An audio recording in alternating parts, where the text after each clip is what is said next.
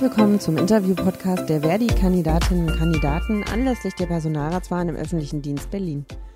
Mein Name ist Nele Bark und ich bin seit meiner Ausbildung auch Beschäftigte des ÖDs in Berlin. Zuletzt habe ich als Schulsekretärin in Charlottenburg-Wilmersdorf gearbeitet, an einem Gymnasium und bin seit 2018 für den Hauptpersonalrat des Landes Berlin freigestellt. Aber hier soll es ja um die Kandidatinnen und Kandidaten gehen, also Spotlight an, Ohren auf und viel Spaß beim Hören.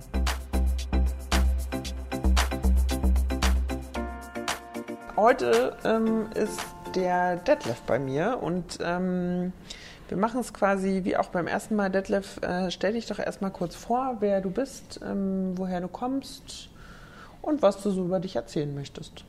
Ja, ich bin Detlef Bading, Schulhausmeister in der Fritz-Karsen-Schule. Bin 57 Jahre alt, habe zwei Töchter, die zur Schule gehen in die 10. und 13. Klasse, bin verheiratet. Bin in der Köln geboren, bin immer noch in der Köln, habe auf dem Bau gearbeitet. Jetzt bin ich Schulhausmeister im öffentlichen Dienst und Personalratsmitglied und ehrenamtlicher Richter seit 16 Jahren. Okay. Und du hast dich jetzt entschieden, äh, als Personalrat zu kandidieren? Ich bin schon im Personalrat, erst als Nachrücker äh, seit drei Jahren, aber dann so weit nachgerückt, dass ich ständiges Mitglied bin und möchte, äh, stehe zur Wahl für die nächste Wahl und äh, stehe auch bereit für eine eventuelle Freistellung. Okay. Das heißt, die Arbeit im Personalrat gefällt dir, macht dir Spaß? Ist für mich kein Neuland. Ich war bei der Firma, bei der ich vorher gearbeitet habe, zehn Jahre lang Betriebsratsvorsitzender. Mhm. Einmal engagiert für andere, immer engagiert und bin über die Betriebsgruppe zur Personalratsarbeit gekommen, bin tatsächlich erst acht Jahre im öffentlichen Dienst und dann eventuell schon in der Vollstellung. Alles klar, also ein Spätstarter im öffentlichen Dienst sozusagen. Ja, ich bin nicht ganz freiwillig äh, gegangen auf den Bau, weil das machen andere deutlich günstiger. Hm. Dann durften wir gehen. Ich war 27 Jahre in einem Konzern. Also ich kenne auch die schlechten Seiten des Arbeitslebens. Okay. Ähm, wie ist es? Du hast dich ja dann für den öffentlichen Dienst entschieden. Hast, hast du dich dafür entschieden, weil du dachtest, das ist jetzt hier eine sichere Bank bis zur Rente oder was waren deine Erwägungen? Unter anderem. Ich war zuerst Elternsprecher an der Schule. Meine Kinder sind, wie gesagt, auf der Schule. Und wie ich dann gehört habe, die suchen auch Leute, dachte ich, das kannst du hoch. Äh, beziehungsweise war zum Teil, auch muss ich ehrlich sagen, mit der Hausmeisterarbeit äh, von anderen äh, nicht so zufrieden.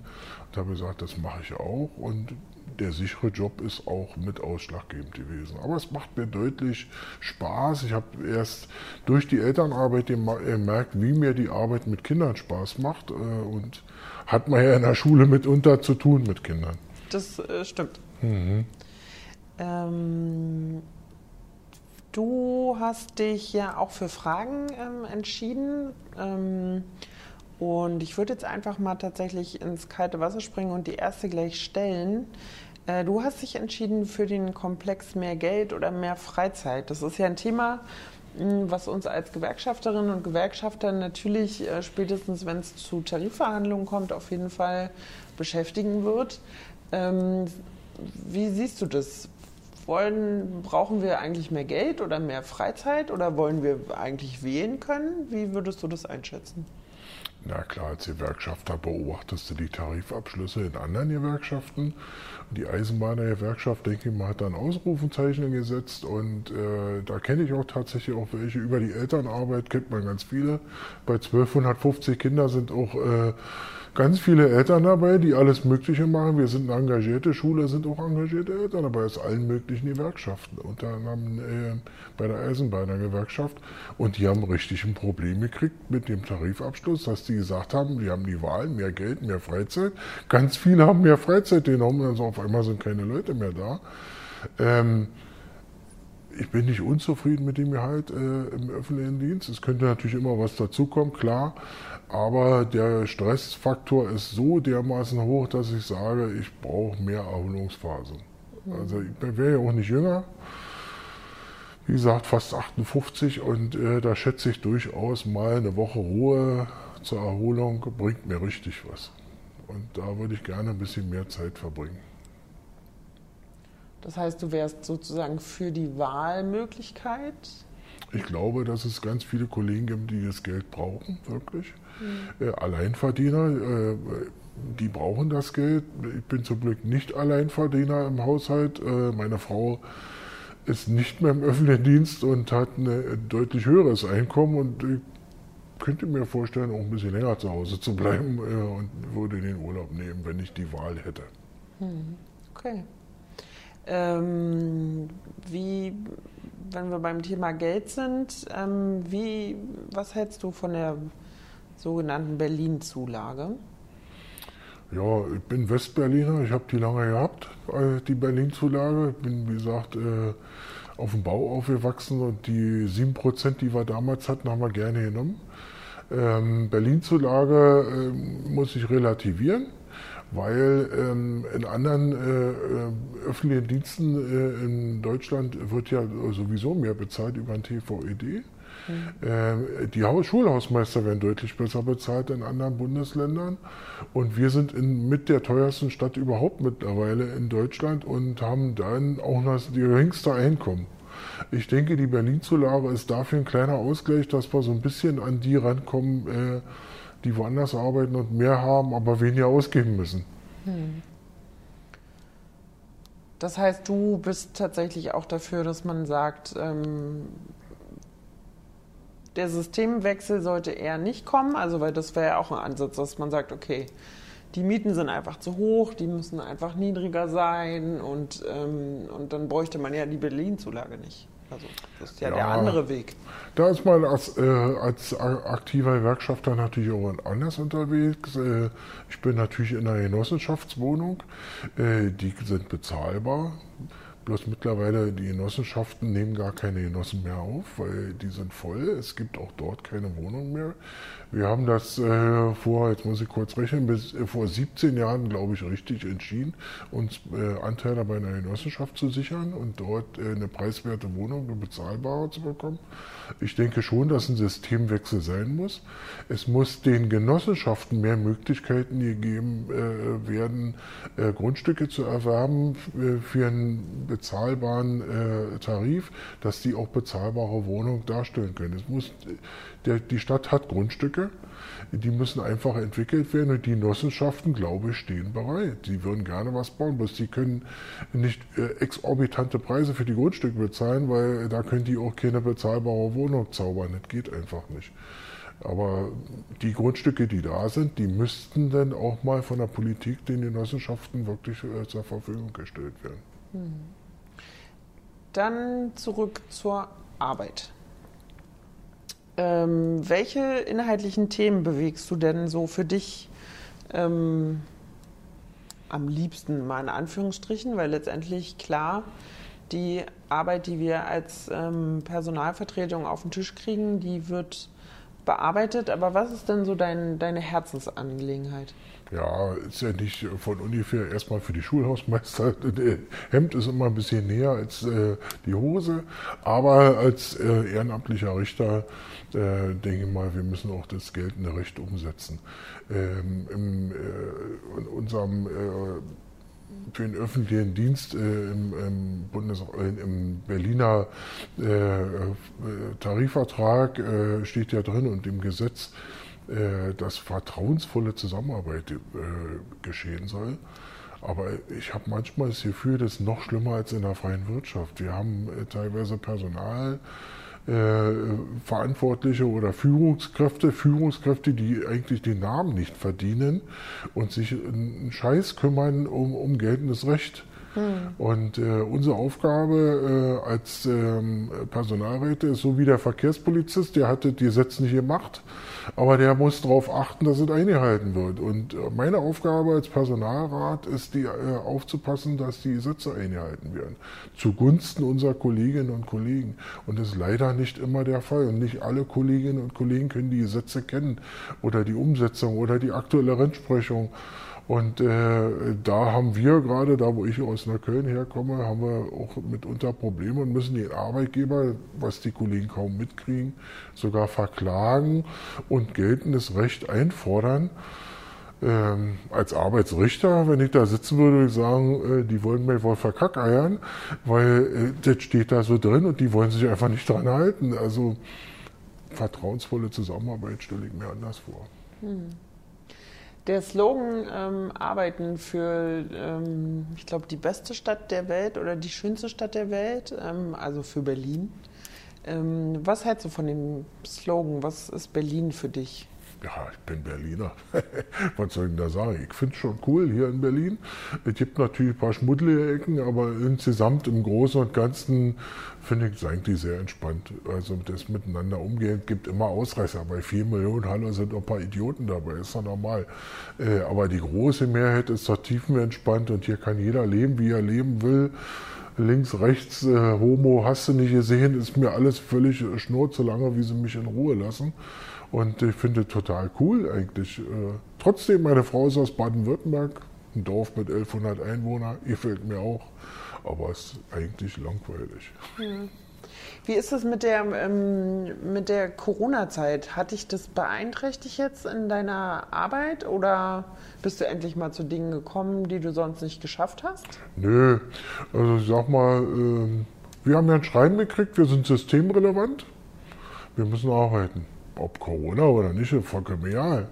Ich hatte mir, teilweise haben wir uns als Mitarbeiter gefordert, als ob wir geopfert werden. Wir haben keine Masken, keine Sicherheitsausrüstung. Äh, wir mussten aber in der Schule sein. Wir haben keinen Tag frei gekriegt. Die meisten Hausmeister mussten da sein. Die Lehrer saßen zu Hause, haben per Telefon oder äh, per E-Mail oder sonst irgendwo äh, mit den äh, Schülern kommuniziert und haben gesagt, na dann geh doch in die Schule, der Hausmeister ist ja da, der schließt ja auf. Und dann kannst du deine Sachen holen. Und die kamen dann ohne Maske, ohne alle, äh, stehen 50 Zentimeter vor dir und sagen, ich muss jetzt in meine Klasse. Ja, also äh, mein Arbeitgeber hat an uns nicht gedacht. Ich kam mir teilweise so vor wie in der Kindheit, wenn einer Windpocken hatte, haben wir alle zusammengesteckt, damit es auch alle kriegen. Mhm. Und dann sind wir einmal durch mit dem Thema. Und ich hatte zum Teil das Gefühl, als ob mein Arbeitgeber wollte, dass wir das kriegen, damit wir dann auch alle durch sind mit dem Thema. Mhm.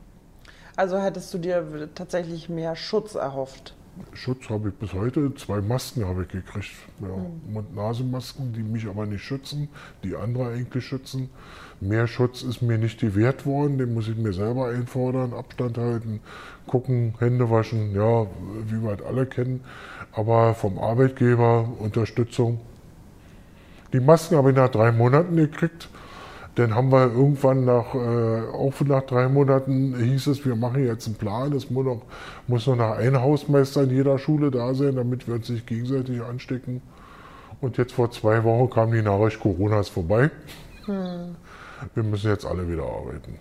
Und ohne jeglichen Schutz, äh, Plexiglas hast du nie, haben wir nicht. Und mehr, mehr, äh, ich habe schon wirklich Angst äh, vor der Schulzeit nach den Ferien, wenn der Senat jetzt sagt, alle kommen wieder in die Schule. Hm. Ja, da muss man erstmal tief durchatmen. Hm.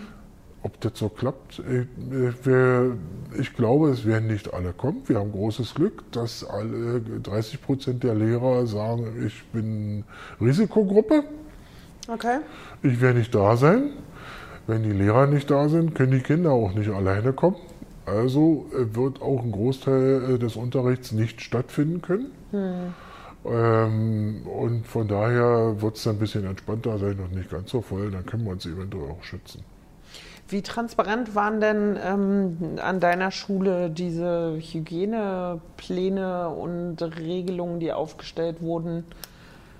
Wurdest Was? du da gefragt oder wurde dir das einfach mitgeteilt? Wo, Ach, wurde es dir gar nicht mitgeteilt? Wie war da der Ablauf bei dir? Also die Kommunikation innerhalb der Schule äh, war gut. Es wurde sogar ausdrücklich von den Eltern auch gelobt, dass sie sich stets informiert gefühlt haben. Aber ich muss sagen, vom Senat aus, die Kommunikation war äh, sehr bedenklich. Mhm. Äh, der Musterhygieneplan wurde Freitagabend äh, den Schulen zugeschickt und, und galt dann ab Montag. Hm. So. Äh, in, in, der ersten Zeit war das Geschrei äh, nach Desinfektionsmittel ganz hoch. Mittlerweile reicht, sagt man, Händewaschen reicht. Ähm, das ist kaum ranzubekommen gewesen, das Desinfektionsmittel. Heute noch teilweise nicht lieferbar. Der Lieferant sagt uns, für ein bestimmtes Zeug äh, kriegt er erst im August wieder das äh, Mittel und dann sind vor uns noch 300 andere Kunden. Mhm. Macht mir Hoffnung. äh, wir haben dann selber irgendwelche Wege was besorgt.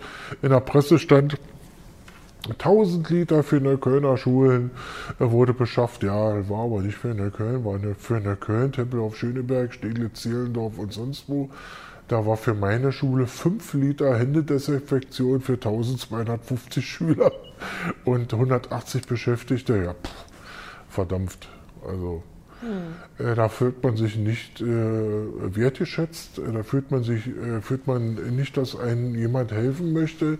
Das fühlt sich eher an wie eine Backpfeife. Hm. Aber in den Medien steht ganz groß drin, wir haben 1000 Liter Kanister.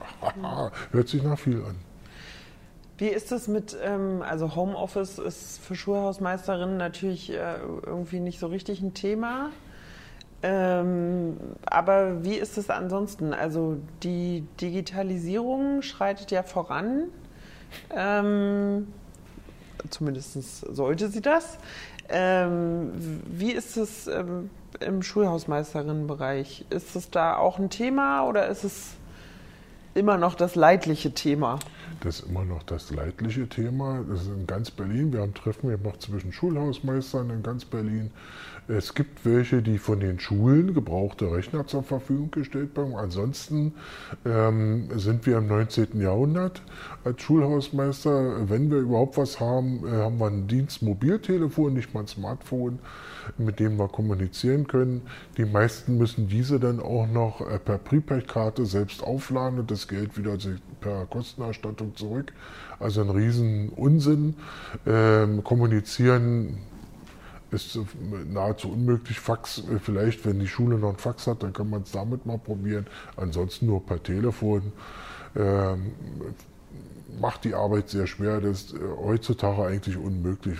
Man arbeitet halt mit E-Mails, mit, mit äh, Dateien, äh, mit, mit Excel-Tabellen und so. Das können wir alles gar nicht machen, weil wir es nicht haben.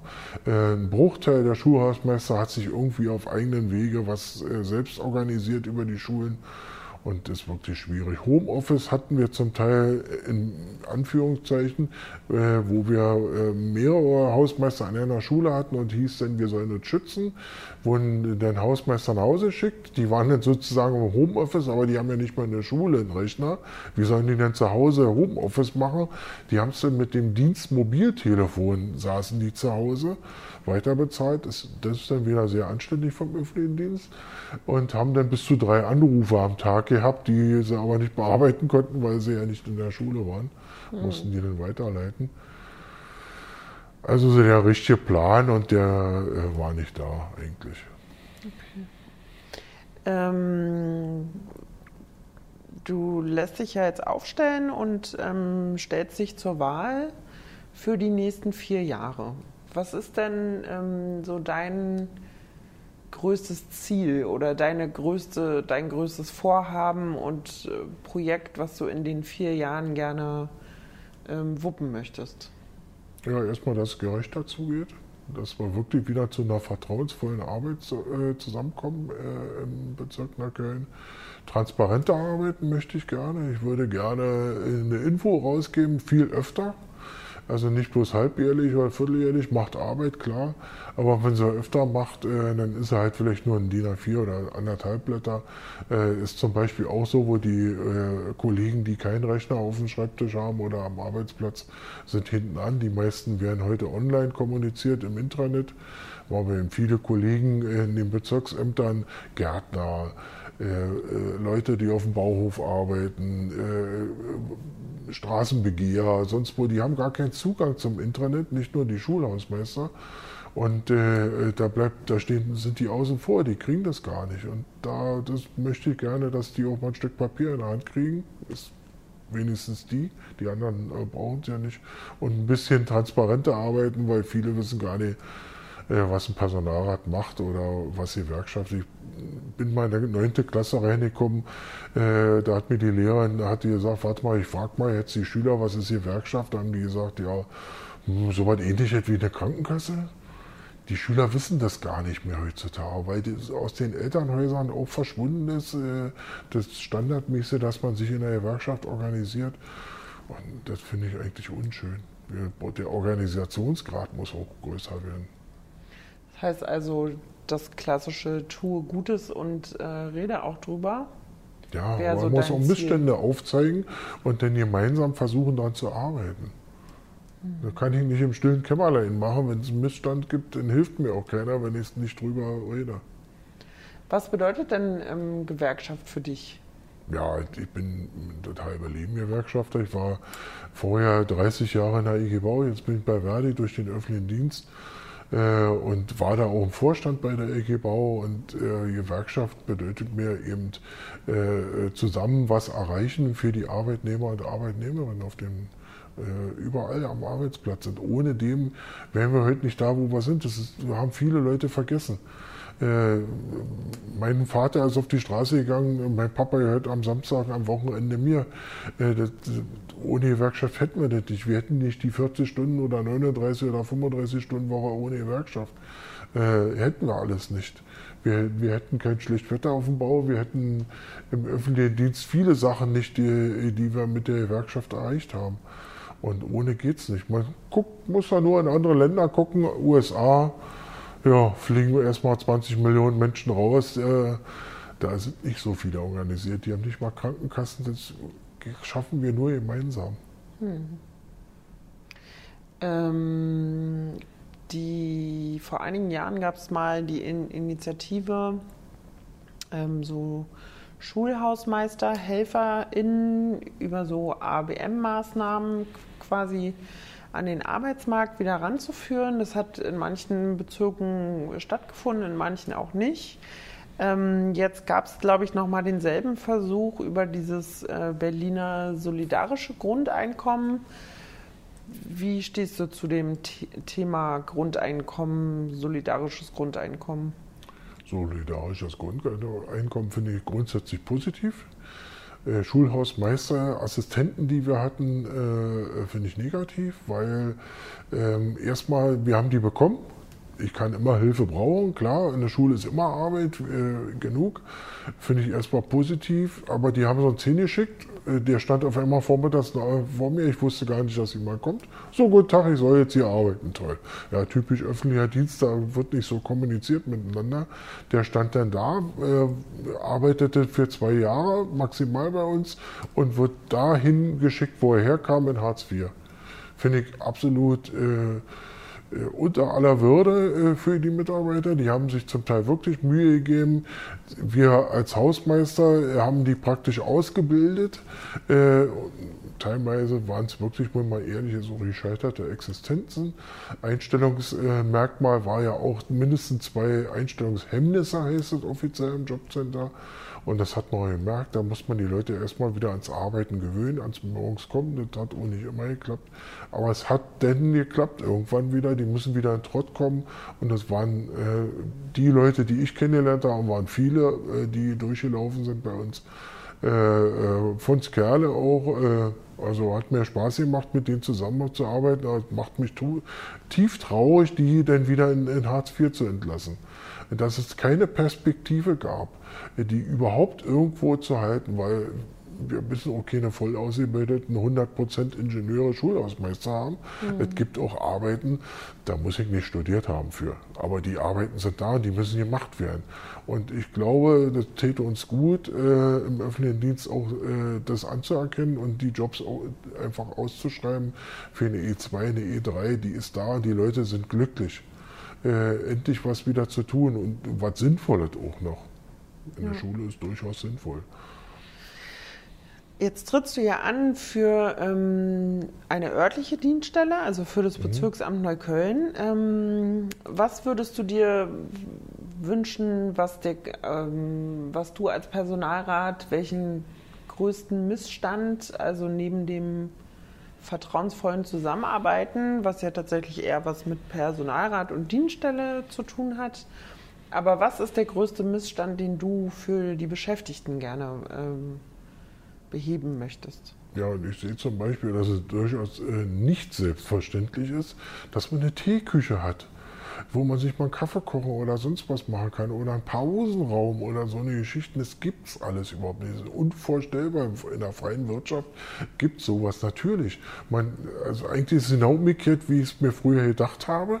Ja, freie Wirtschaft, das ist äh, na, wie der wilde Westen und da äh, wird ganz schlimm mit den Leuten umgehen, aber im öffentlichen Dienst ist ja fast noch schlimmer.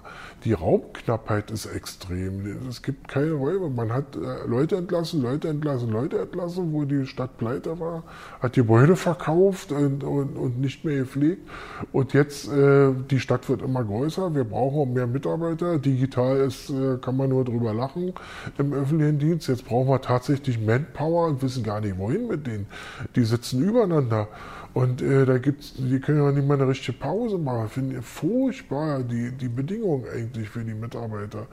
Äh, so, mal so ein Sprudelautomat äh, oder so, das sind alles Kleinigkeiten, die einfach nicht da sind. Das ist unvorstellbar. Meine Frau ist äh, in, in, der freien Wirtschaft, äh, die, die lachen sich kaputt über sowas. Hm. Okay. Dann haben wir es quasi schon fast geschafft. Mhm. Ähm, und würden zur letzten Frage kommen, die ich äh, quasi allen meinen Gesprächspartnerinnen stelle.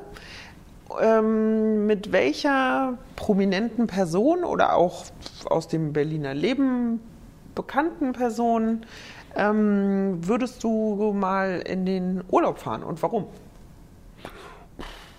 Mit wem würde ich mal in Urlaub fahren? Prominente Person. Oh ja, da gibt es ja ganz viele. Das stimmt. Aber wen, wen, mit wem würde ich tatsächlich in Urlaub fahren? Mal reden würde ich mit vielen Politikern vielleicht mal. Ja. Die, glaube ich, äh, manchmal hat man so das Gefühl, äh, die wissen gar nicht mehr, was an der Basis los ist, weil mhm. sie den Kontakt äh, verloren haben und gar keine Zeit für haben für Aufgaben. Den biete ich auch gerne an, mal eine Woche mal Praktikum zu machen, damit sie mal wieder geerdet sind, mal wissen, für wen sie überhaupt den Job machen. Aber tatsächlich mit in Urlaub fahre ich lieber mit meiner Frau als äh, mit irgendeinem Promi.